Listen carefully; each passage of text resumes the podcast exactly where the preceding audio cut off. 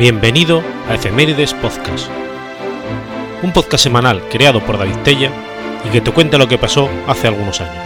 Episodio 269, semana del 8 al 14 de febrero.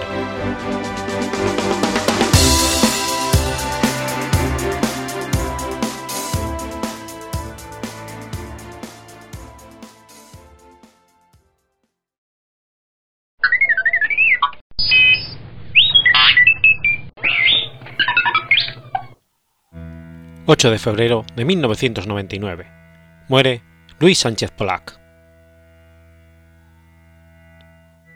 Luis Sánchez Polac, también conocido como Tic, fue un actor y humorista español de televisión, radio y teatro, conocido por los dúos humorísticos de los que formó parte.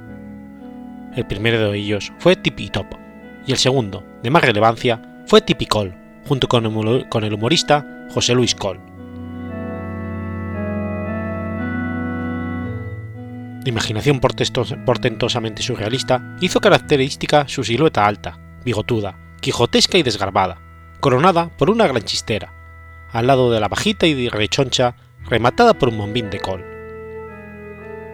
Era hermano del también actor Fernando Sánchez Polac y tío abuelo del director y guionista Luis Sánchez Polac.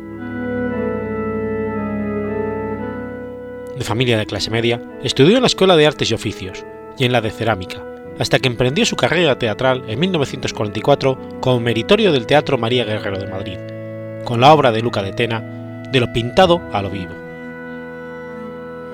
Una vez convertido en profesional, recorrió toda Andalucía la compañía de Ana María Noé.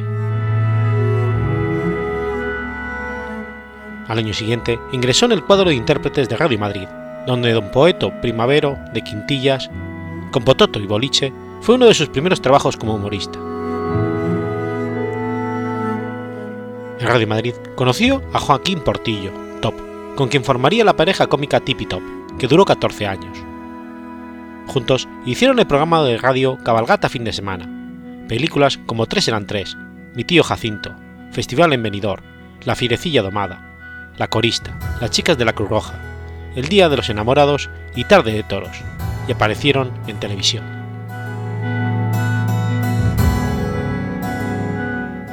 Tip continuó en solitario en la televisión con el programa Las Zapatiestas, tras, participar en el espacio de humor Consultorio, junto a Álvaro de la Iglesia, al que seguirían Primera Fila, Novela, Historia de la Frivolidad, La Casa de los Martínez y El Último Café, además de intervenir en la obra de teatro ¿Cómo está el servicio? de Alfonso Paso junto a Florinda Chico. Fue en estos años cuando conoció a José Luis Col, con el cual configuró el dúo Tipicol, aunque en un principio Luis quiso que se llamase Typical Spain. La pareja de humoristas debutó en el Hotel Aranzazu de Bilbao y a partir del 67 sus actuaciones se hicieron más famosas. En el 69 empezaron a trabajar en televisión con galas del sábado, después de 625 líneas. El 28 de enero de 1979, la emisión de su intervención fue censurada, en concreto por un sketch en el que hacían referencia a un lapsus lingüístico del político socialista Enrique Mújica Ergó, y abandonaron el programa. Volvieron a principios de octubre para continuar participando en 625 líneas, pero su tercera aparición, la del día 21, fue censurada y volvieron a dejar el programa. Tampoco los espectáculos en salas de fiestas se vieron libres de problemas en enero de 1986, llevaron el show a Barcelona, pero tuvieron que suspenderlo el día 3 de febrero a raíz de una entrevista en el programa Fil Directe de Cataluña Radio, en el que Cole pidió que las preguntas se fueran formuladas en castellano. Las amenazas del grupo independentista La Crida motivaron la suspensión. Escribieron juntos varias obras como el espectáculo El sueño de unos locos de verano, el libro de Tipicol o Tip y Call Spain. Pero Luis también trabajó en solitario en largometrajes como Urtain el rey de la selva o así, de Manuel Summers, y aunque la hormona se vista de seda, de Vicente Escribá. El 9 de julio de 1982 fue operado de un tumor benigno en la garganta, lo que le dio un tono característico a su voz. Se incorporó también al programa protagonistas del periodista Luis del Olmo, en la COPE, y más tarde en Onda Cero, dentro de la tertulia El Estado de la Nación, donde dio buena muestra de su ingenio y saber hacer. También participó en un espacio semanal, similar al radiofónico, que emitió la cadena privada de televisión Telecinco, Este país necesita repaso, dirigido por José Luis Col. Una vez obtenida la nulidad de su primer matrimonio, se casó en el 86 con Amparo Torres Bosch en Valencia. Tres años antes, habían contraído matrimonio civil. Escribió cantares del Mío Tip y Santos Varones. Murió el 8 de febrero de 1999, después de varios meses convaleciente de un derrame cerebral.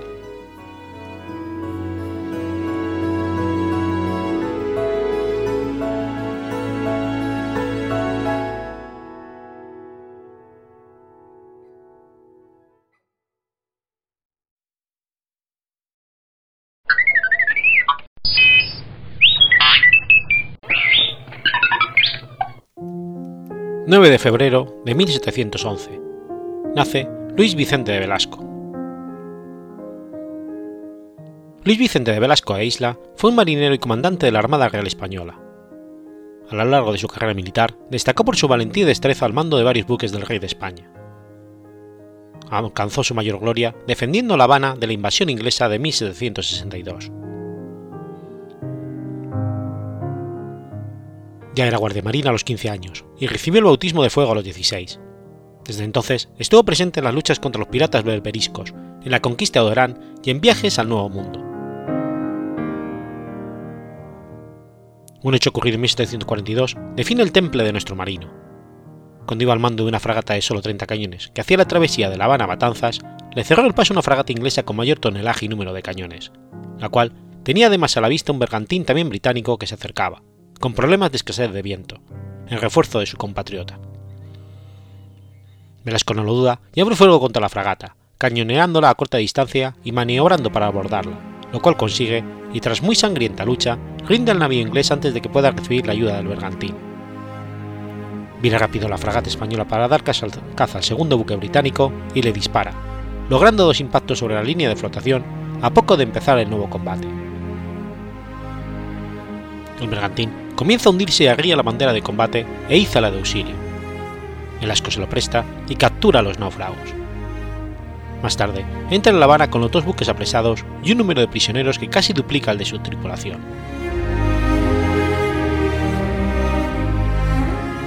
Y no fue este un suceso aislado en el incesante patrullar del héroe, pues consta que en 1746, al mando de uno de los dos jabeques que componían una fuerza integrada por dos naves de este tipo, además de una balandra y un paquebote, en misión de patrulla y observación por la costa norte de Cuba, capturó al abordaje otro paquebote inglés de 18 cañones y 150 hombres. El hecho fue conocido en la corte y difundido en la Gaceta de Madrid el 13 de septiembre del mismo año, de la siguiente forma. Don Andrés Regio, comandante de la escuadra de Su Majestad, que está en La Habana, ha participado en carta de 27 de junio próximo pasado que habiendo tenido noticia de que en las costas de aquella isla cruzaban algunas embarcaciones corsarias inglesas, destacó en su busca dos jabeques de la compañía, armados con gente de la escuadra, una balandra y un paquebote del diligente. El todo a cargo del capitán de fragata don Vicente de la Quintana. Estas embarcaciones pudieron avistar dos enemigas, y habiendo puesto la proa a la que parecía menor, la balandra, y el paquebote, el dirigente, y a la mayor los dos jabeques, Lograron estos alcanzarla después de tres horas de caza, y trabando combate por ambas partes con la mayor bizarría, determinaron que don Vicente de Quintana y don Luis de Velasco, comandantes de los dos jabeques, abordaran el bajel inglés para rendirlo, como lo lograron después de una función bien reñida de cuatro horas, en que tuvimos 12 hombres muertos y 29 heridos, comprendidos en este número tres oficiales. Los enemigos perdieron 39 entre muertos y heridos el armamento de esta presa y un paquebote con 150 hombres de la tripulación, su capitán, Guillermo Klimer, consistía en 18 cañones, 18 pedreros, 180 fusiles, 80 sables, 60 pistolas y cantidad considerable de munición y artificios de fuego.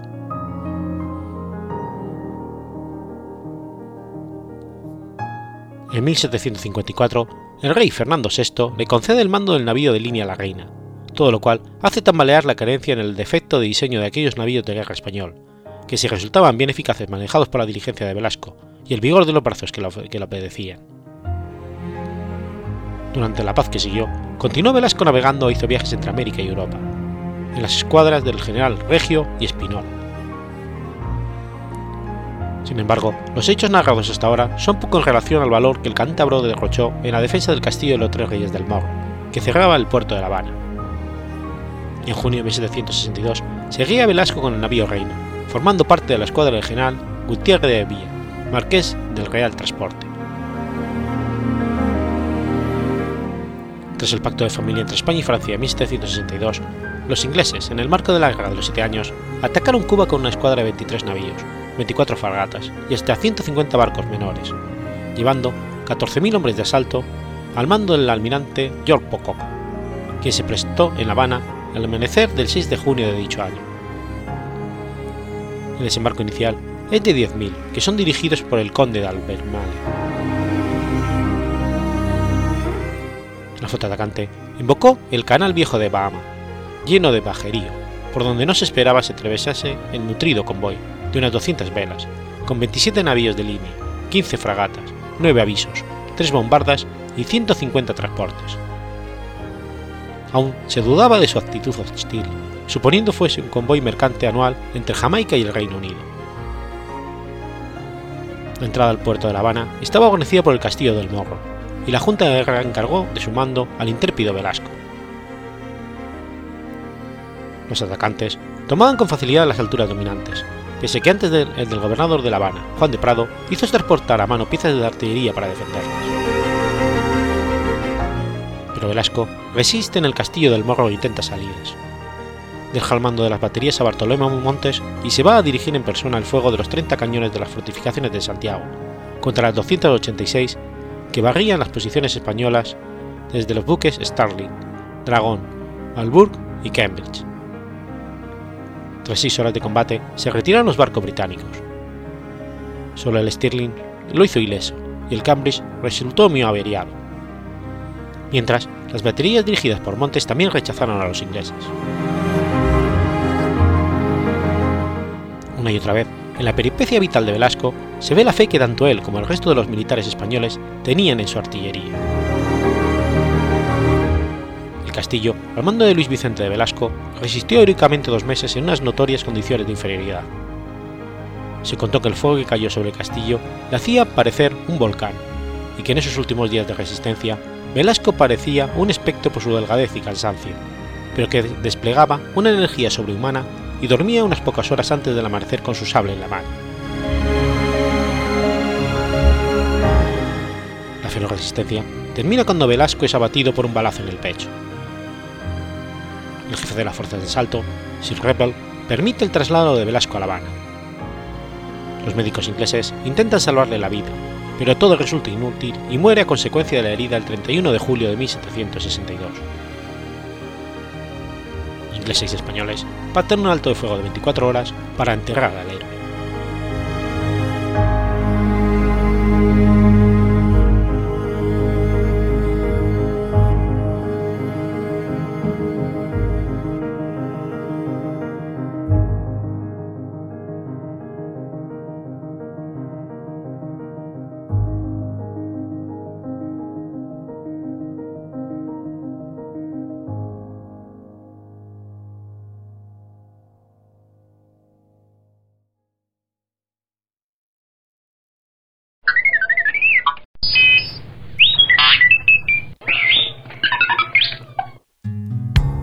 10 de febrero de 1891. Muere Sofía Kabolaskaya. Sofía Vasilnievna Kovalskaya fue una matemática y escritora rusa que hizo contribuciones significativas en los campos del análisis, las ecuaciones diferenciales parciales y la mecánica. Fue la primera mujer que consiguió una plaza como profesora universitaria en Europa. Su apellido, Kovalskaya, significa la mujer de Kovalevsky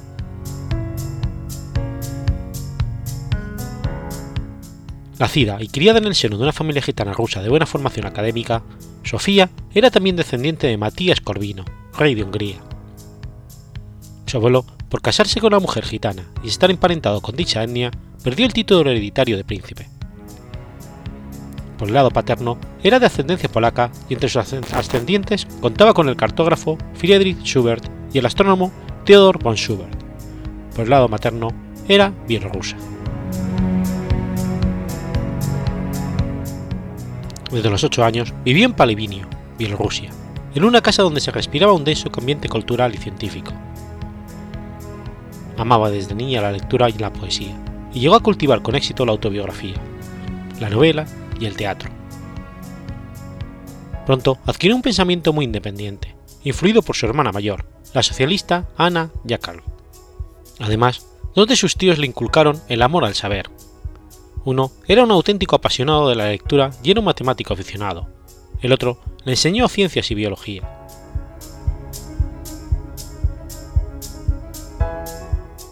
Bajo la guía del precepto de sus hermanos, Malevich, Sofía comenzó sus primeros estudios reales de matemáticas. A los 13 años empezó a mostrar muy buenas cualidades para la álgebra. Por esa época escribió, comencé a sentir una atracción tan intensa por las matemáticas que empecé a descuidar mis otros estudios.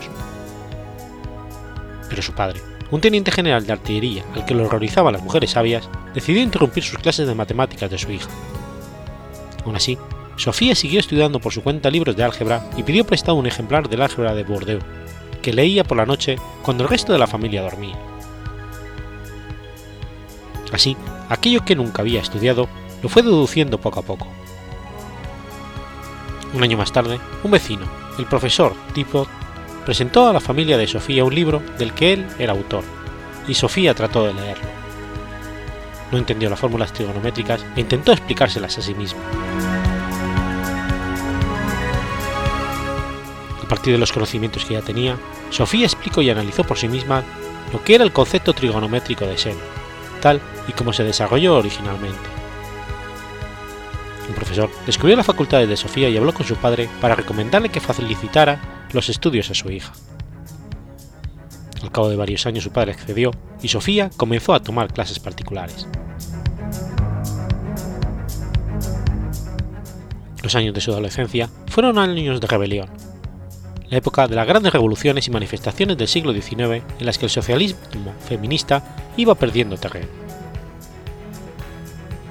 Su apellido de soltera era Korvin Ukavskaya y era descendiente del rey de Hungría. A los 11 años se enamoró del escritor Fyodor Dostoyevsky, quien llegó a cortejar a su hermana. Más tarde, al casarse a los 18 años, adoptó el apellido de su novio. para poder seguir sus estudios científicos en el extranjero, puesto que Rusia no daba pasaportes a mujeres solteras ni permitía que una mujer viviera separada de su familia, Kovalskaya fue forzada a casarse a los 18 con el paleontólogo evolucionista que era nihilista como ella, Vladimir Kovalevsky. Juntos viajaron a Viena. Ella se inscribió en la Universidad de Heidelberg en 1869 y siguió allí los cursos de Hermann Dubin von Helmdorf y Leo Kovinesberger. Estos profesores le aconsejaron marchar a Berlín a recibir clases de Karl Westrad, pero de forma privada, las mismas que éste impartía en la universidad, ya que ésta no permitía la formación de mujeres. Karl lo hacía con gusto, pues era uno de sus mejores discípulos. Al mismo tiempo que estudiaba, comenzaba su trabajo de doctorado. Pero cuando estalló la Comuna de París de 1871, Sofía marchó allí con su marido y hermana Ana, apoyándola a ella y a su marido en la revolución desde abril hasta mayo de 1871, aunque no de forma activa. Trabajaba en un hospital. De vuelta a Berlín, empezó a investigar sobre tres tesis en noviembre de 1872, dos memorias sobre matemáticas y una sobre astronomía. La primera era sobre ecuaciones con derivadas parciales, en la que consiguió corregir y mejorar un resultado de Cauchy. La segunda era un estudio sobre las integrales abelianas, y la tercera explicaba la forma de los anillos de Saturno. Por estas tres memorias obtuvo el título de doctora summa cum laude en la Universidad de Göttingen en 1878, siendo la primera mujer en obtener este título no solo en Alemania, sino en el mundo.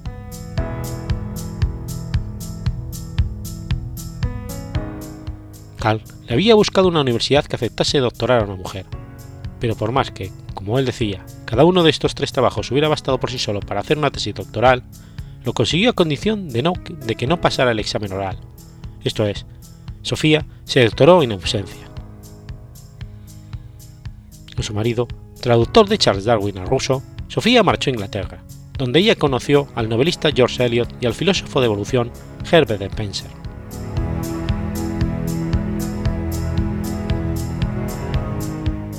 Volvieron entonces a Rusia, pero ella no encontró modo de ejercer su oficio de matemática ni convalidar su título. Además, una especulación inmobiliaria prácticamente arruinó a su pareja, que atravesó entonces por grandes estrecheces económicas, agravadas al nacerles la hija, Sofía, el 17 de octubre de 1878. Tras unos años de interrupción, volvió en 1880 a las matemáticas, aunque su marido subestimaba sus cualidades científicas. Tradujo su disertación al ruso y la presentó a un congreso ese mismo año. Para escapar de los acreedores, se mudaron a Moscú, donde ella asistió regularmente a los eventos de la Sociedad Matemática de Moscú. Estaba nuevamente tan fascinada por las matemáticas que decidió viajar a Berlín durante dos meses para actualizarse y conectar con las investigaciones recientes. Como ya no podía ayudarlo, dejó en marzo de 1881 a su esposo, que ahora se había enredado con otro ruinoso negocio petrolero, y a finales de año se mudó a París con su pequeña hija. En 1882 ya había conocido a los matemáticos franceses más importantes y en julio fue aceptada en la Sociedad Matemática de París. Su marido se suicidió en condiciones horribles, ingiriendo formol en abril de 1883. A finales de ese año viajó a Estocolmo.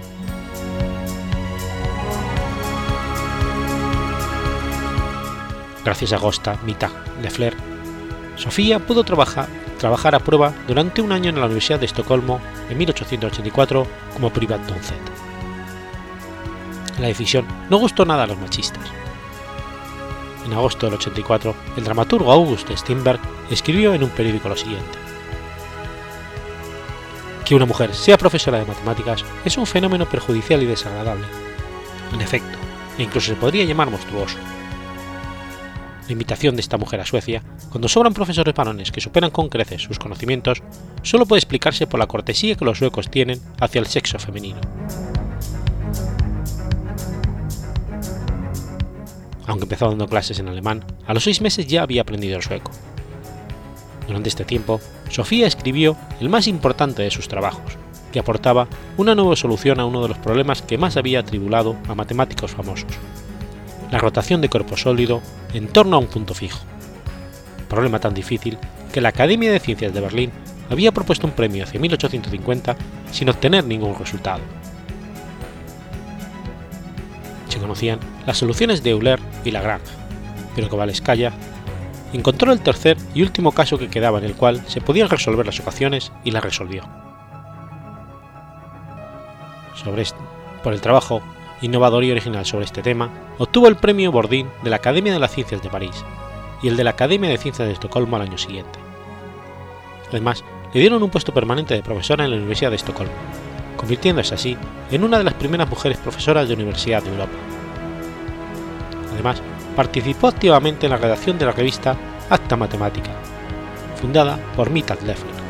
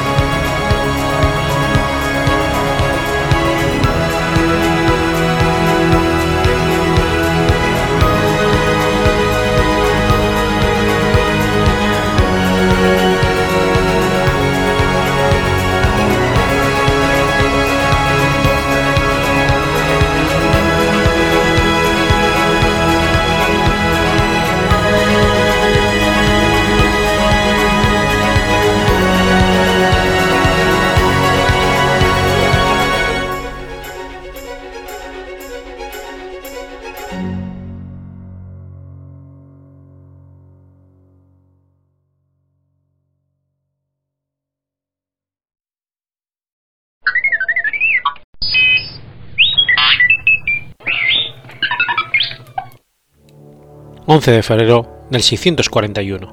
Muere Heraclio. Heraclio fue emperador romano de Oriente desde el 5 de octubre del 610 hasta su muerte el 11 de febrero del 641. Heraclio fue el hijo mayor de Heraclio el Viejo y Epifanía, procedente de una familia armenia de Capadocia, probablemente de origen arsácida. Salvo este dato, existe muy poca información sobre su árbol genealógico. Se desconoce el lugar exacto de nacimiento de Heraclio, aunque pasó su juventud en el norte de África. Su padre fue un poderoso general bizantino, que destacó como uno de los generales clave en la guerra de los 590 contra Bahram VI de Persia, durante el reinado del emperador Mauricio. Tras la guerra, Mauricio asignó a Heraclio el Viejo la posición de Sarca de Cartago, en la provincia de África. En el 608, Heraclio el Viejo, ya entonces Esarca de Cartago, y el hermano de este, Gregorio, su segundo en el mando, se rebelaron contra el emperador Focas, que había depuesto a Mauricio seis años atrás. Los rebeldes acuñaron moneda en la que aparecían los dos Heraclios con los atributos consulares, aunque ninguno de los dos reclamó el entonces título imperial. Nicetas, hijo de Gregorio y primo de Heraclio el joven, invadió por tierra Egipto y en el 609 derrotó a Bonosus, general de Focas, y se hizo con el control de la provincia. Al mismo tiempo, el joven Heraclio se embarcó con la flota hacia Oriente, a través de Sicilia y Chipre. A medida que se acercaba a Constantinopla, contactó con destacados líderes y planteó un ataque para deponer a los aristócratas de la ciudad, y pronto organizó una ceremonia en la que fue coronado y aclamado emperador. Al llegar a la ciudad, los escubitores desertaron al bando de Heraclio, por lo que éste pudo entrar en la capital sin encontrar una seria resistencia. Cuando Heraclio capturó a Focas le preguntó, ¿Es así como, has gobernado, desgraciado? A lo que Focas contestó, ¿Y tú vas a gobernar mejor? Heraclio se enfureció tanto que decapitó a Focas en ese mismo momento. Más tarde, ordenó también castrar al cadáver, al parecer en represalia por un episodio en el cual Focas había violado a la esposa de Focio, un poderoso político de la ciudad.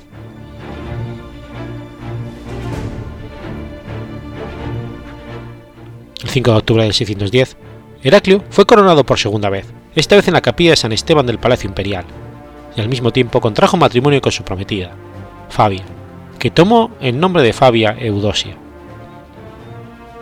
La emperatriz muy querida en Constantinopla, moriría en el 612. Heraclio contrajo un segundo matrimonio con su sobrina Martina, en un matrimonio que sería considerado incestuoso y que por eso resultó muy impopular. Durante el reinado de los otros hijos de Heraclio, Martina se convertiría en el centro de la intriga política y poder.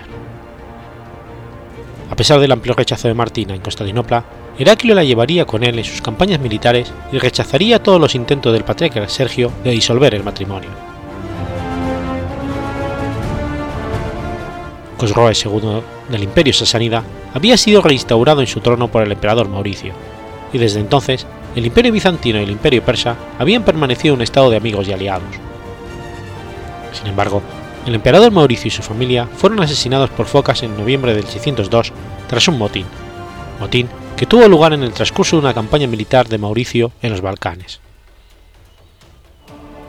El rey persa Cosroes aprovechó el pretexto de la muerte de Mauricio para dar por terminada la alianza, atacar al imperio y reconstruir la provincia de Mesopotamia.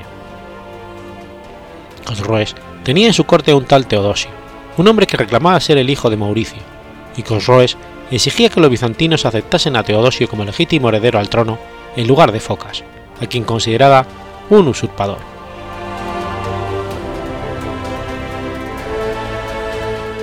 La guerra inicialmente se inclinó a favor de los persas, en parte debido a la brutal represión impuesta por Focas y la crisis sucesoria que siguió al levantamiento de Heraclio el Viejo, que envió a su sobrino Nicetas a atacar Egipto, permitiendo que su hijo Heraclio reclamara el trono en el año 610. Focas, un líder impopular que siempre es descrito en las fuentes históricas como un tirano, fue eventualmente depuesto por Heraclio, que partió a Constantinopla desde Cartago con un icono de la Virgen adherido a la proa de su barco.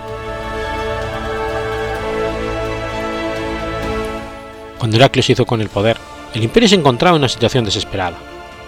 La revuelta de Fogas contra Mauricio en el 602 había dejado el Danubio desguarnecido, permitiendo el avance de los avaros en los Balcanes. Para entonces, los persas habían conquistado Mesopotamia y el Cáucaso, en el 611 invadieron Siria y entraron en Anatolia. Aunque Heraclio intentó establecer un tratado de paz, Cosroes rehusó parlamentar con él, considerándolo también a él un usurpador ilegítimo.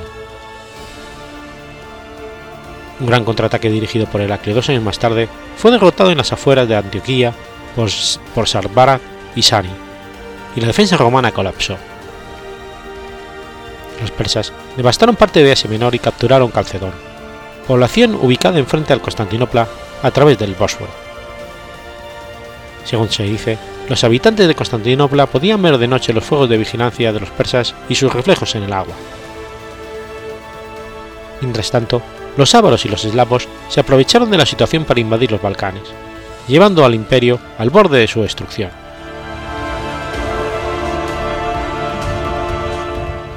En el 613, el ejército persa tomó Damasco con la ayuda de los judíos, tomando a su vez Jerusalén en el 614, dañando la iglesia del Santo Sepulcro y capturando la Veracruz y otras reliquias que fueron llevadas a, Tesifonte. Durante la siguiente década, los persas consiguieron conquistar Palestina y Egipto, y la principal fuente de aprovisionamiento de grano para el imperio bizantino, y devastaron Anatolia.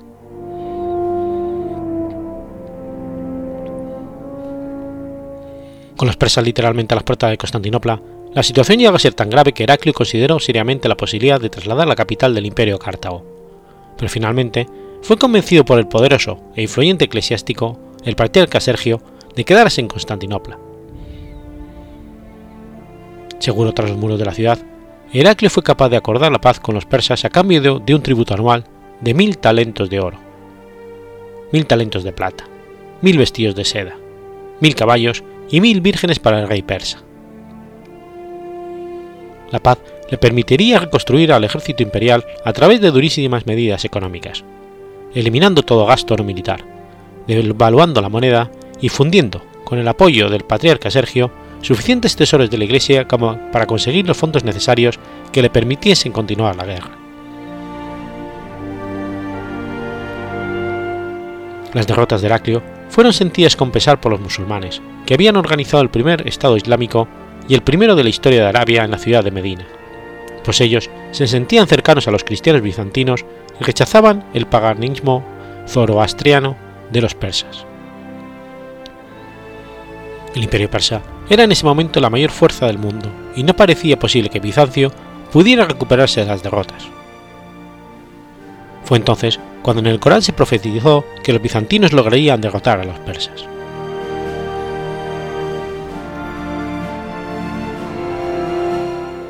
El 5 de abril de 622, Heraclio partió de Constantinopla, dejando la ciudad en manos del patriarca Sergio y del general Bonus, que actuarían en calidad de regentes de su hijo. Agrupó sus fuerzas en Asia Menor, probablemente en Bitinia, y tras reparar su moral rota, lanzó una nueva contraofensiva a la que dotó de un carácter de guerra santa.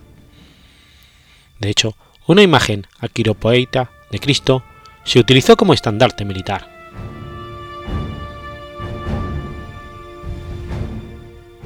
Heraclio fue el primer emperador en dirigir personalmente una campaña militar contra un enemigo exterior desde los tiempos de Teodosio I. Confiando en que Constantinopla se encontraba bien defendida y rechazando enfrentarse a los persas en una guerra de gran desgaste para recuperar las provincias perdidas, en primavera del 622 viajó por mar hasta Iosos, con la intención de invadir la propia Persia. El ejército romano avanzó hacia Armenia, infligiendo una derrota a un ejército dirigido por un general árabe aliado de los persas, y después derrotó a Sarbarat en el otoño de ese mismo año, en algún lugar de la Capadocia. Heraclio se mantuvo en campaña y avanzando hacia el este durante varios años, retornó victorioso a su capital.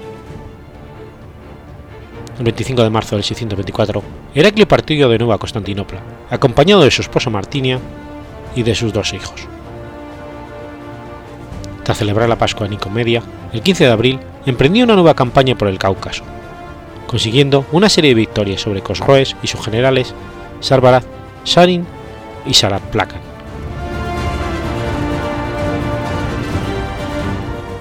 En el 626, mientras se encontraba ausente, Constantinopla fue asediada por los ávaros, apoyando por un ejército persa comandado por Sabarat, pero los invasores fueron rechazados por la armada bizantina. La población de la ciudad, dirigida por el patriarca Sergio, resistió con firmeza, al asedio, y los ávaros terminaron por levantar el sitio. Mientras tanto, un segundo ejército persa comandado por Shahin sufrió una derrota aplastante a manos de Teodoro, hermano de Heraclio.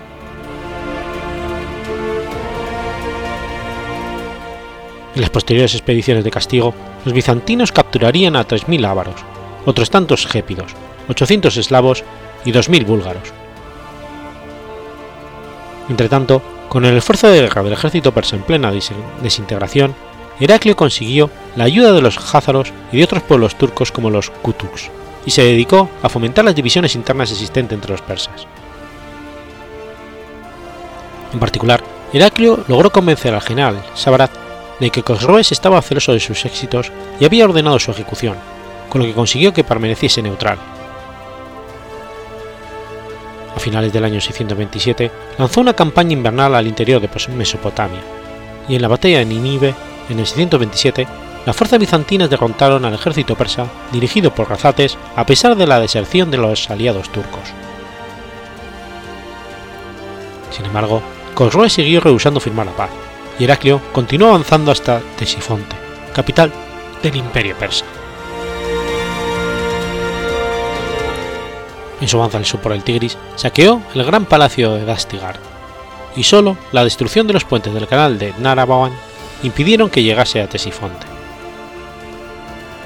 Cosroes para entonces se encontraba en una posición política muy débil, completamente desacreditado por los recientes desastres militares, y finalmente fue depuesto y asesinado por un golpe de Estado dirigido por su hijo, Cava II, que inmediatamente buscó un acuerdo de paz, aceptando la retirada de todos los territorios ocupados.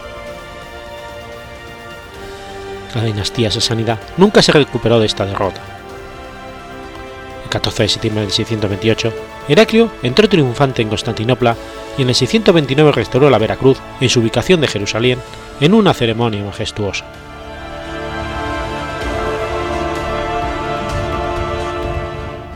Tras su victoria frente al imperio persa, Heraclio se arrojó al antiguo título persa de rey de reyes. Más tarde, a partir del año 629, comenzó a arrogarse el título de Basileus, la palabra griega para soberano, un título que sería usado por los emperadores del Imperio Romano de Oriente durante los siguientes 800 años, hasta el final del imperio. Se desconoce la razón por la que Heraclio eligió este título por encima de otros anteriores, como el título de Augusto romano, aunque algunos historiadores lo atribuyen a sus orígenes armenios. También reemplazó el latín por el griego como lengua administrativa.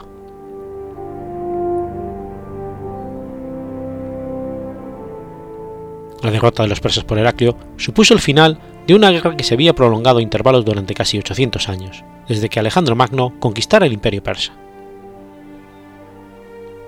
La victoria de Heraclio fue recibida con alegría por los musulmanes, no solo por la derrota de los paganos, sino por el cumplimiento de la profecía hecha en el Corán.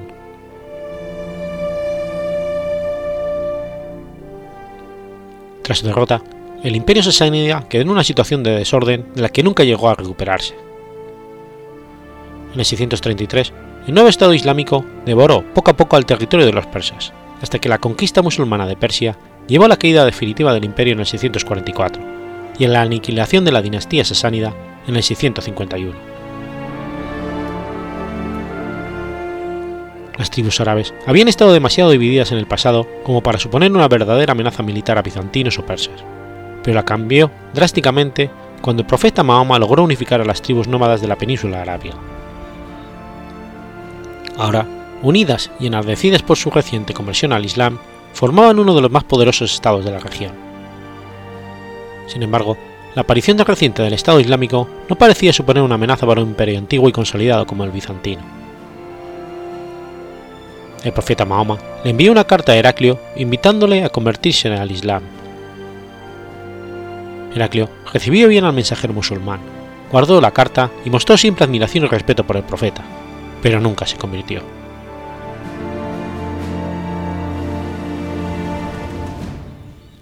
El primer conflicto bélico entre bizantinos y musulmanes fue la batalla de Mutá, en septiembre del 629. Una pequeña fuerza de escaramuceadores musulmanes atacó la provincia de Arabia Petrea, pero fue rechazada. Ante ese resultado, y a la vista de que el enfrentamiento se había saldado con victoria bizantina, no había una razón aparente que impulsara a realizar cambios en la configuración militar de la región. Además, cuando la severidad de la amenaza musulmana resultó ya patente, los bizantinos contaban con poca experiencia de batalla contra los árabes y todavía menor contra los fervientes soldados musulmanes. Ni siquiera en la Strategium, un manual militar bizantino, alabado por la gran variedad de enemigos que trata y utiliza por los generales en aquella época, menciona de ninguna manera la guerra contra los árabes. Esto muestra que el recién formado Estado Islámico no era considerado una amenaza real. Al año siguiente, los musulmanes emprendieron ataques contra el Áraba, al sur del Mar Muerto, y conquistaron Kerak. Otras incursiones penetraron en el Negev, llegando hasta Gaza. Fuentes islámicas relatan una historia en virtud de la cual el propio Heraclio tuvo un sueño premonitorio de la invasión árabe.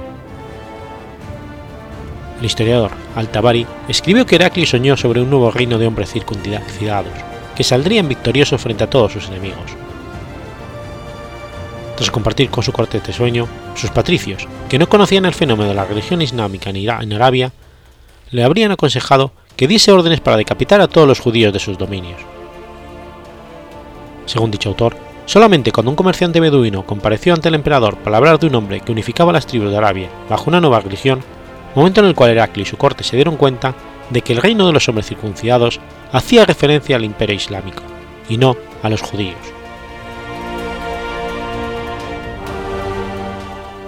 Cuando los musulmanes invadieron Siria y Palestina en el 634, Heraclio, que había caído enfermo, no pudo combatirlos personalmente, y aunque permaneció a cargo de las operaciones a nivel estratégico, sus generales fracasaron en el campo de batalla. En la batalla de Yamuk, en el 636, el ejército bizantino superior en número fue sorpresivamente y claramente derrotado por los árabes. En tan solo tres años, todo el levante mediterráneo se había vuelto a perder, esta vez frente al nuevo enemigo. En el momento de la muerte de Heraclio, el 11 de febrero del 641, la mayor parte de Egipto había sido también conquistada.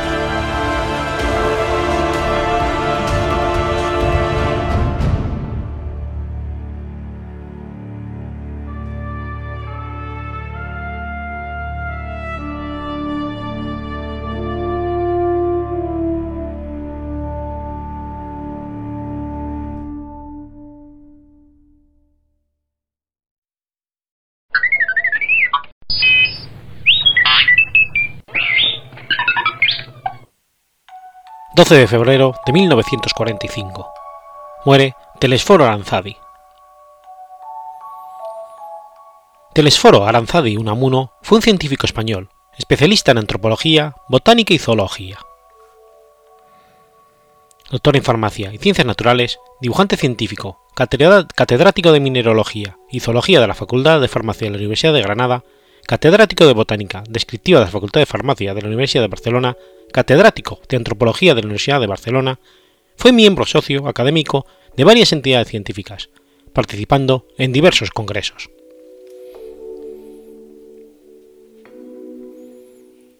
Realizó una intensa labor de investigación en distintos campos de la antropología y de las ciencias naturales, y sus trabajos etnográficos corrieron de forma paralela a sus investigaciones. Introductor del estudio de los elementos de cultura material o tecnología rural, también dedicó parte de su esfuerzo y tiempo a la botánica y la zoología. Su primera obra botánica, Setas y hongos del País Vasco, tiene como fondo la vegetación del país. Junto a José Miguel de Barendareán y el profesor Enrique Eguren, natural de Vitoria y catedrático de la Universidad de Oviedo, realizó la primera campaña de excavaciones e investigaciones en los dólmenes del Aralar guipuzcoano. Así, se formó el equipo de investigación prehistórica Aranzadi Barandiarán Eguren, que tantas prospecciones, excavaciones e investigaciones llevaron a cabo durante 20 años siguientes, hasta que la guerra del 36 les dispersó. Durante esta época previa a la guerra civil, se unió a este grupo un jovencísimo Julio Caro Baroja, al que Baranderán y Aranzadi acogieron durante varias vacaciones veraniegas del joven Julio, llevando a cabo diversas actividades arqueológicas en la zona de las Encartaciones primero y posteriormente en la zona guipuzcoana de Iciar. Su producción escrita supera el número de 300 publicaciones, entre libros, artículos y otros. A finales de 1898 falleció Enrique Calahorra, catedrático de Botánica Descriptiva de la Facultad de Farmacia de la Universidad de Barcelona, quedando vacante su plaza. Aranzadi se presentó al concurso y tras un largo proceso, el tribunal consideró que tenía los méritos necesarios para que se le concediese la plaza. El 5 de mayo de 1899 aparecía en la Gaceta de, en una Real Orden en la que figuraba su nombramiento en este puesto. Aranzadi llegó a la ciudad condal el 31 de mayo de 1899, tomando posesión de su cátedra al día siguiente. Aranzadi llegó a Barcelona con 39 años de edad y la capital catalana acabaría convirtiéndose en su residencia definitiva de por vida, incluso después de su jubilación. Durante los primeros tres años vivió en varias casas de huéspedes y fondas hasta casarse y formar un hogar. El 26 de noviembre de 1902 contrajo matrimonio con Isidora Odriozola, una joven de Cestona, Guipúzcoa. Con ella tendría a Luisa, su única hija. Como catedrático de botánica, imparte clases en la universidad de su especialidad y comienza a publicar en el Boletín de la Real Sociedad Española de Historia Natural una serie de trabajos sobre micología, basada en los hongos que había podido observar en sus excursiones botánicas por Cataluña. Más tarde publicaría dos aldas, uno sobre, hongos comestibles y venenosos y otro sobre plantas medicinales, con abundantes figuras y láminas en color el 27 de abril de 1905, es nombrado decano de la Facultad de Farmacia, tomando posesión de su cargo el 16 de mayo. Es considerado un profesor muy exigente, con un alto número de suspensos entre sus alumnos. Eso llevó finalmente a que a finales de 1907 un grupo de alumnos suyos de botánica se amotinaran, le encerraran y en un confuso episodio trataran de prenderle fuego sin éxito. En noviembre de 1907, un alumno suyo publicó en la publicidad un duro artículo en el que acusaba al catedrático de excesivo rigor y poco respeto hasta hacia sus estudiantes. Como decano, le acusaba además de la desidia de otros profesores y de que los costes que pagaban los alumnos se utilizaban para completar las colecciones de los profesores, en vez de para realizar clases prácticas. El rectorado abrió un expediente a raíz de estas denuncias y fue suspendido temporalmente como decano. El 7 de enero de 1908, el Consejo Universitario le aplicaba una pena de, apercibimiento por las acusaciones vertidas contra él como catedrático, mientras que la absolvía como, por las acusaciones vertidas contra él como decano. Aranzadi recurrió a la decisión del Consejo, mientras los estudiantes pidieron formalmente su traslado a otra universidad. Finalmente, se llegó a un acuerdo salomónico. El 7 de abril cesó como decano por orden del Consejo Universitario, mientras que fue mantenido en su cargo de catedrático.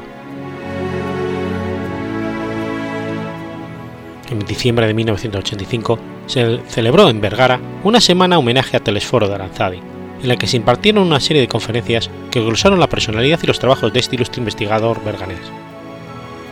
La semana finalizó con un acto presidido por José Miguel de Baranderán en el que se presentó el libro titulado Telesforo de Aranzadi, Vida y Obra, escrito por Ángel Goicochea Marcaída y publicado por la Sociedad de Ciencias Aranzadi. La inolvidable figura de este gran hombre y sus aportes hicieron que los fundadores del Grupo de Ciencias Naturales posteriormente se denominara en su honor Sociedad de Ciencias Aranzadi.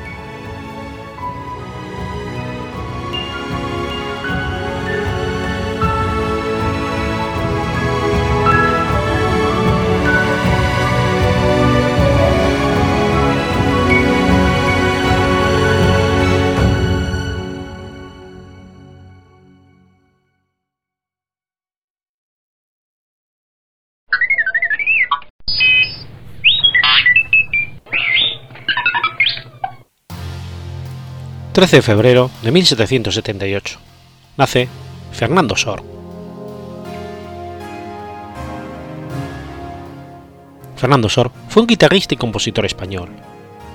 Nacido en Barcelona, en el seno de una familia acomodada, es bautizado como José Fernando Macario Sors, según consta en el registro bautismal, si bien en la mayoría de sus obras musicales manuscritas e impresas aparece como Fernando Sor o Ferdinand Sor, y solo en algunas ocasiones su apellido aparece como Sors. Descendiente de una larga línea de militares, su padre era ingeniero de caminos y su abuelo, nacido en el sur de Francia, lo hizo en el ejército francés. Intentó continuar esa tradición militar, pero se apartó de ella cuando su padre le introdujo en la ópera italiana. Se enamoró de la música y abandonó la carrera militar. Junto a la ópera, su padre también lo orientó hacia la guitarra cuando por entonces era poco más que un instrumento tocado en tabernas, teniendo por inferior los instrumentos de la orquesta. Al morir su padre, en 1789, su madre no pudo seguir financiando sus estudios y el abad de Montserrat, Josep Arredondo, se ofrece a tomar al niño para estudiar gratuitamente en la escolanía del monasterio de Montserrat, próximo a Barcelona. El estudio allí giraba en torno a la música. Fue en ese monasterio donde comenzó a escribir sus primeras piezas. Sin embargo, sus profesores, sobre todo el padre Viola, no apreciaba la guitarra, y por tanto la formación de Sor para este instrumento es autodidacta, antes y después de su etapa en Montserrat.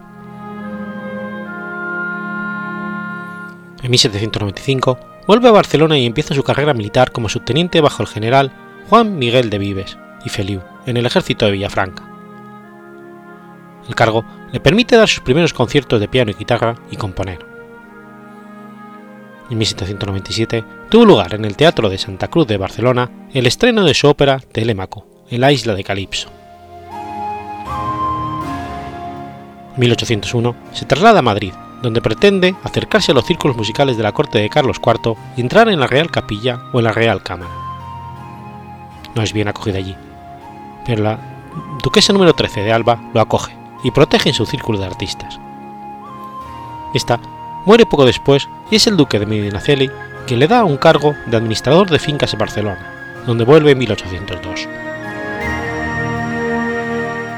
En 1808, cuando Napoleón Bonaparte invade España, pasa a escribir música nacionalista para la guitarra, acompañada a menudo por letras patrióticas. Después de la derrota del ejército español, Sor aceptó un puesto administrativo en el gobierno de ocupación bajo la monarquía de José Bonaparte. Fue prefecto de policía en Málaga, en cuya catedral hay expuestas algunas de sus obras.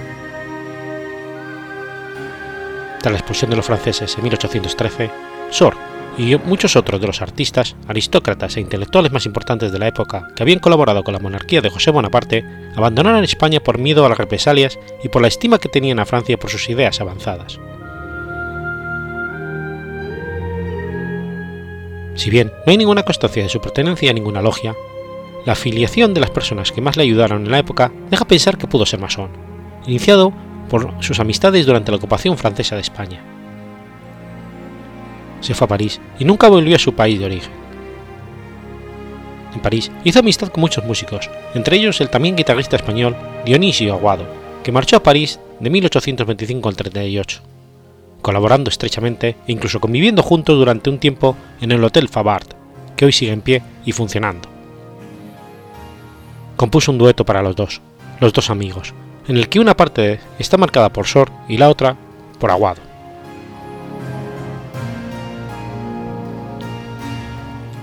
Comenzó a ganar renombre entre la comunidad artística parisina por sus habilidades para la composición y para tocar la guitarra, e inició ocasionales viajes a través de Europa, obteniendo considerable fama y convirtiendo la guitarra en el instrumento de concierto.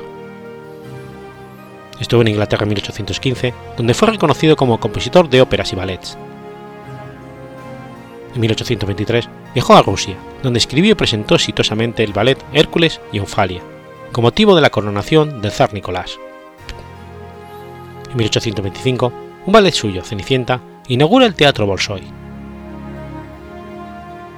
La primera bailarina es su amante o mujer del momento, Félicité Hulin. En 1827 se asciende y decide vivir el resto de su vida en París. Esto es debido en parte a su edad madura y en parte a su pérdida de mecenazgo en Rusia, tras la muerte de la zarina madre Isabel. Durante esta etapa madura compuso muchas de sus mejores obras. Los principales ingresos de un músico en la época de Sor eran los conciertos y la edición de partituras. Los conciertos se daban entre muchos músicos en honor a uno de ellos y este cobraba los honorarios. Esto se hacía de forma rotativa por círculos de músicos afines y amigos. En cuanto a las partituras publicadas por Jean-Antoine Monsenier, las piezas de Sor no eran precisamente vendibles a la masa de amateurs por su dificultad, y les esperaba componer para amateurs poco aficionados. En cualquier caso, acabó publicando piezas fáciles y evolutivas, haciendo los mínimos sacrificios artísticos posibles. El final de su vida es acomodado pese a la leyenda de la muerte en el olvido y la miseria. El último concierto en su beneficio lo da el 24 de abril de 1836 junto con Aguado. Un testimonio sobre el final de su vida lo dan sus amigos Eusebio Font y Moresco, Guillaume, Ballet y Mir, en un artículo de Opinión Pública de Barcelona de enero de 1850. Sin embargo, su hija Carolina, arpista y pintora, muere el 8 de junio de 1837. Su última obra fue una misa en honor a ella. Esta muerte sumió al ya enfermo Sor en una serie de depresión y murió el 10 de julio de 1839 de cáncer en la lengua. Su tumba fue identificada en el cementerio de Montmartre en los años de 30 a iniciativa de los amigos de la guitarra de París. Fue restaurada para evitar la caducidad de 100 años de las concesiones que habrían implicado el paso de los restos a una fosa común y la reutilización del nicho. Estaba enterrado en la tumba del noble español David del Castillo, amigo de Fernando Sor, cuya familia también huyó de España. En 1938 hubo dos ceremonias para inaugurar la tumba restaurada, la primera por el gobierno de la República y al poco por el gobierno del general Franco. De nuevo en 1978, la tumba vuelve a estar en pésimo estado y es restaurada con el añadido de una escultura del canario fincado en Francia, Ángel Pérez.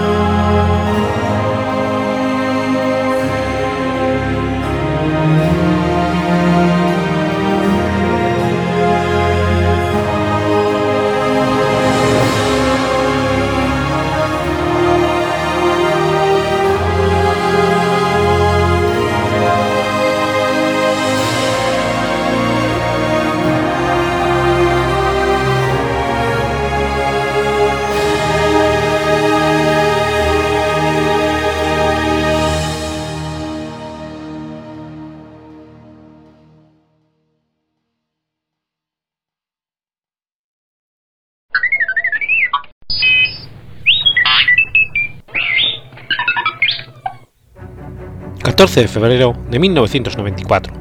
Es fusilado Andrei Chiquitialio.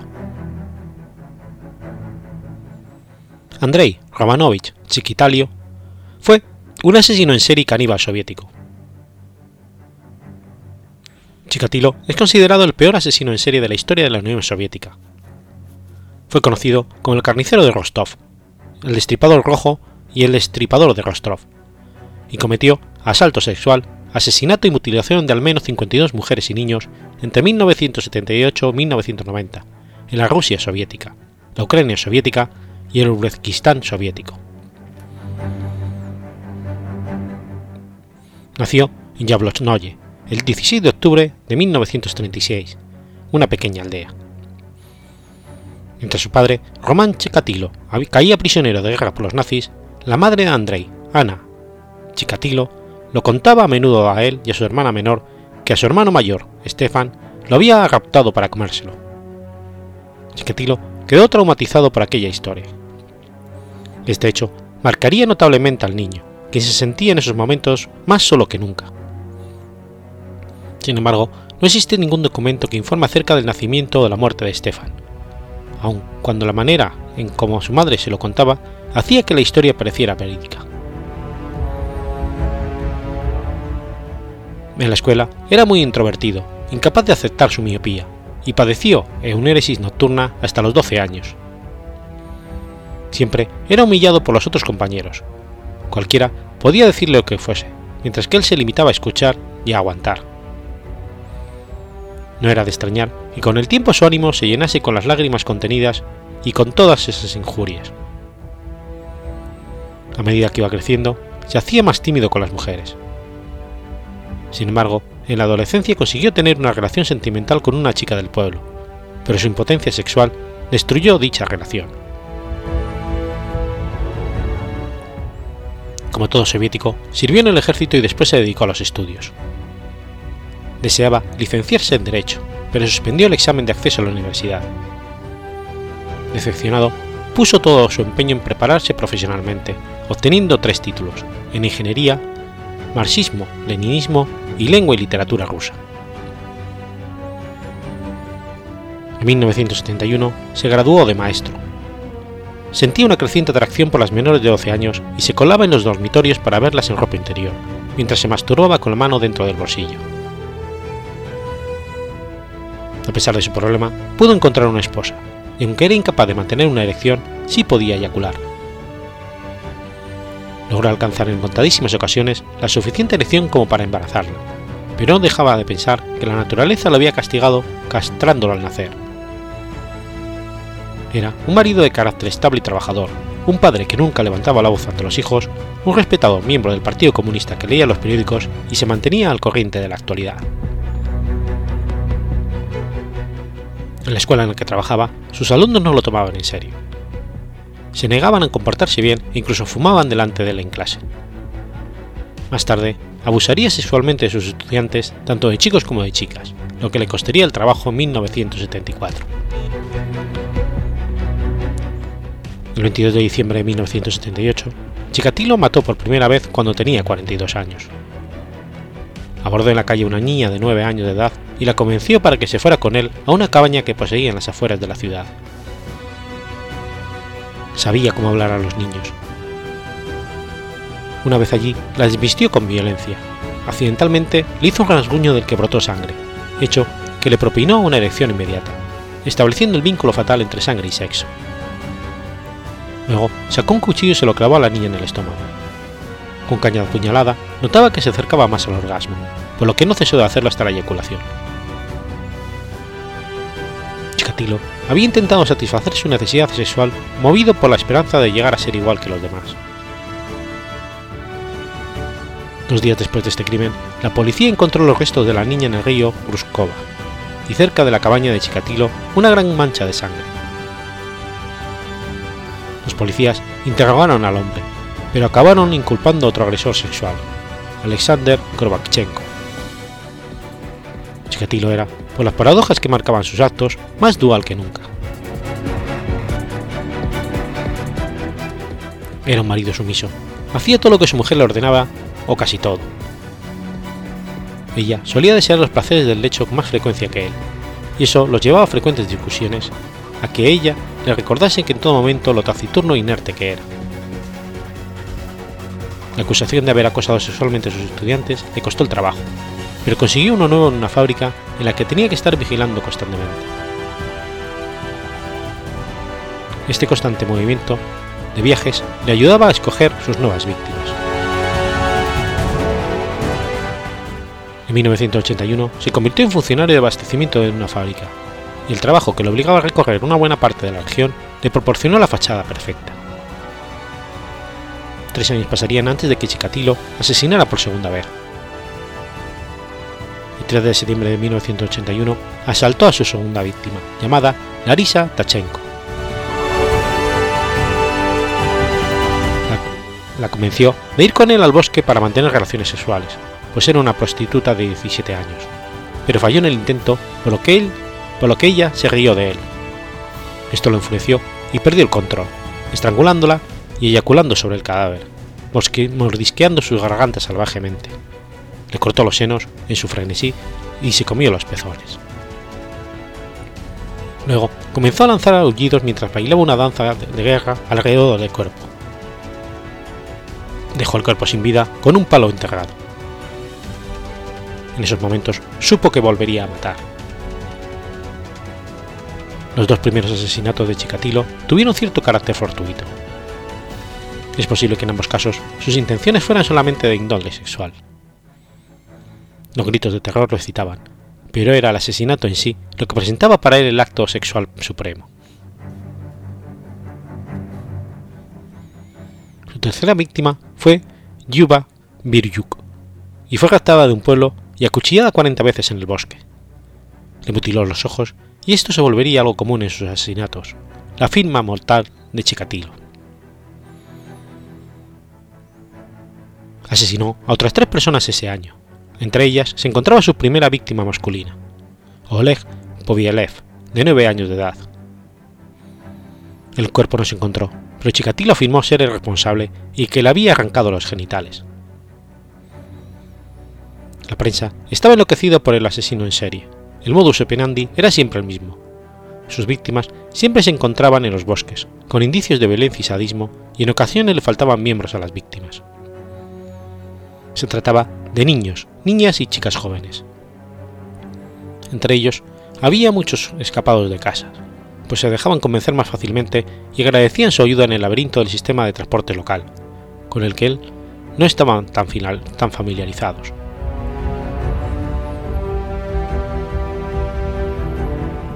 El 11 de diciembre de 1982, Chikatilo se encontró con una niña de 10 años llamada Olga Smalchekov en un autobús a la casa de sus padres en Novostlik y la procedió para dejar el autobús con él.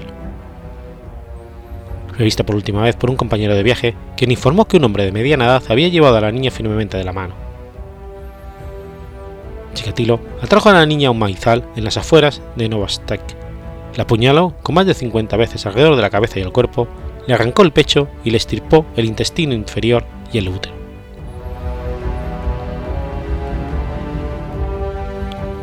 En el 84, el número de víctimas fue en un ascenso hasta llegar a 15 personas.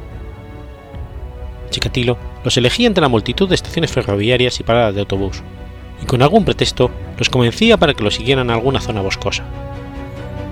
Una vez allí les infligía numerosas puñaladas, entre 30 y 50, Casi todas las víctimas sufrían la mutilación de los ojos.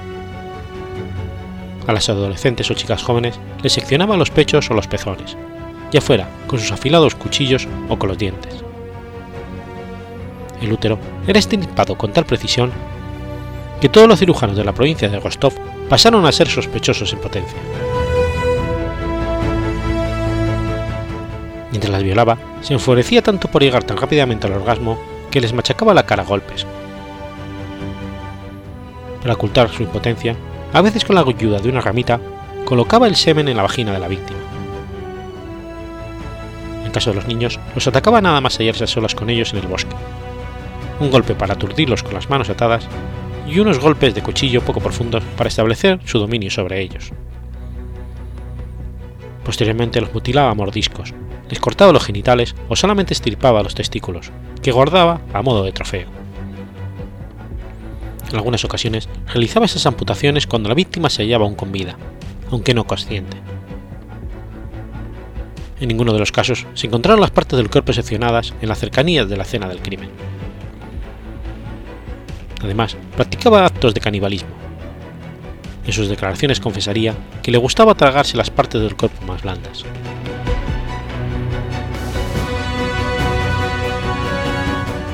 El Instituto Serbsky de Moscú diseñó el perfil de un hombre ostensiblemente normal, probablemente casado, con un trabajo regular. Por el semen hallado en los cuerpos de sus víctimas, se supo que su sangre era del grupo AB. El 14 de septiembre del 84 detuvieron a Chikatilo en el mercado Rostov, pues en líneas generales encajaba con la descripción del asesino, pero no pudieron demostrar nada más. Chikatilo parecía un hombre respetable, y tras hacerle un análisis de sangre, este resultó del grupo A. Enseguida, fue puesto en libertad sin cargos. Esas alturas, los archivos de la policía contenían datos de unos 26.500 sospechosos. Cuando apareció el cadáver número 30, los periódicos empezaron a dar noticias del posible asesino en serie, quienes todos creían un retrasado mental, a pesar de que la policía no estaba de acuerdo. Esto puesto que la amplia dispersión territorial del asesino indicaba que éste podía disponer de un vehículo, factor que en Rusia no era muy escaso. Posteriormente Chikatilo fue acusado de haber robado un rollo de linóleo de su oficina. Siete meses después, con ese caso aún pendiente, fue arrestado por comportamiento impropio en la estación de autobuses de Rostov y fue sentenciado a 15 días en prisión. La policía creía que él era el asesino, así que compararon la sangre de Chikatilo con el semen encontrado en los cuerpos de las víctimas e inexplicablemente no era del mismo grupo de sangre. Fue sentenciado a un año de cárcel por el robo del linoleo, pero el juez simpatizó con él y lo liberó antes. El 17 de octubre de 1990, volvió a matar en un bosque cercano a la estación de Doleshov. Este crimen absorbió a toda la policía local y una fuerza antidisturbios de 100 hombres. Pero dos semanas después, Chikatilo volvió a actuar, y esta vez fueron unos 600 detectives los encargados de investigar a lo largo de la línea de bosques, en donde montaban guardia tres o cuatro oficiales en los apeaderos más aislados. El 6 de noviembre de 1990, uno de estos detectives, un sargento llamado Igor Rybakov, vio surgir del bosque un hombre con traje y corbata mientras observaba cómo éste se lavaba las manos en la fuente, advirtió que tenía un dedo vendado y una mejilla manchada de sangre. Rybakov le pidió la documentación. No tenía motivos suficientes para arrestar a Chikatilo, sin embargo, dejó constancia del incidente. El día siguiente, se encontró el cadáver de una chica en la misma zona. El homicida tenía que haber pasado por la estación, y el culpable no podía ser otro que el sospechoso del informe de Rybakov. Lo arrestaron el 20 de noviembre, sospechoso de haber asesinado a 36 víctimas, todos ellos mujeres y niños. Su esperma, aunque no su sangre, sí era ave. El fiscal general de la provincia de Rostov emitiría una orden de detención contra Chikatilo, efectiva a partir del 20 de noviembre de 1990. Ese mismo día fue retenido por la KGB, mientras este, con paso lento y senil, decía: ¿Cómo pueden hacer esto a una persona de mi edad. En los interrogatorios afirmó que simplemente era un ciudadano normal, que no había cometido ningún tipo de delito y que era objeto de una persecución absurda por parte de la policía. destacar que Andrei Chikatilo llevó a los detectives de la policía de Rostov al lugar donde yacían tres cadáveres que aún no se habían descubierto. Tanto la detección de Chikatilo como la macabra búsqueda de los restantes cadáveres fueron filmadas. El 27 de noviembre, prometió que estaba dispuesto a aportar pruebas de sus crímenes si no continuaban atosigándolo con interrogatorios que le recordaban los detalles, y dos días después se derrumbó ante un psiquiatra a quien acabó confesando 52 asesinatos. Posteriormente, guió a los investigadores a los distintos lugares con la esperanza de que el número de muertes lo convirtiera en un espécimen de estudio científico. Chikatilo fue acusado de 53 asesinatos agravados. Muchas de sus víctimas fueron emasculadas vivas. Los psiquiatras del Instituto Serki, no obstante, le veían como un sádico imprudente que no sufría ningún trastorno, que pudiera impedirle ver que sus actos estaban mal, que eran actos premeditados. Por esa razón, en octubre del 91 se dieron a conocer sus conclusiones, diagnosticando que el asesino estaba legalmente cuerdo. El juicio de Andrei Chikatilo se inició en abril de 1992 y duraría hasta octubre de ese mismo año. Este, con la cabeza rasurada, presentó su juicio desde un cubículo de metal para mantenerlo a salvo de la multitud enfurecida. El primer día deleitó a los fotógrafos esgrimiendo una revista porno, pero más tarde, abatido, se quitó la ropa y meneó su pene gritando: Fíjense qué inutilidad, ¿qué piensa que iban a hacer con esto? Los jueces no dudaron en anunciar el veredicto que habían nominado. El 15 de octubre del 92 fue sentenciado a pena de muerte y ejecutado de un tiro en la nuca en la prisión de Rostov del Don el 14 de febrero de 1994.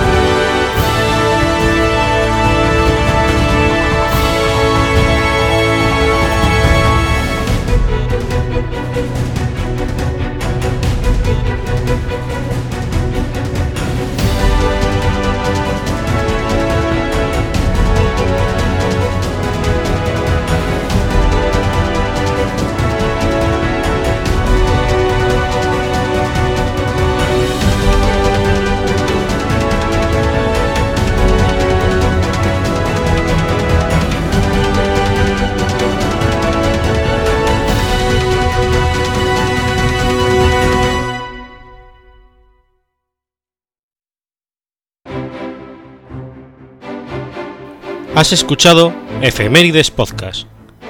Si quieres ponerte en contacto conmigo, puedes hacerlo por Twitter a la cuenta arroba efemeridespod o mi cuenta personal, arroba telladavid, o por correo electrónico a la dirección efemeridespod.gmail.com. También puedes visitar la página web efemeridespodcast.es. Y recuerda que puedes suscribirte por iTunes y por iBox, y tienes un episodio nuevo cada lunes.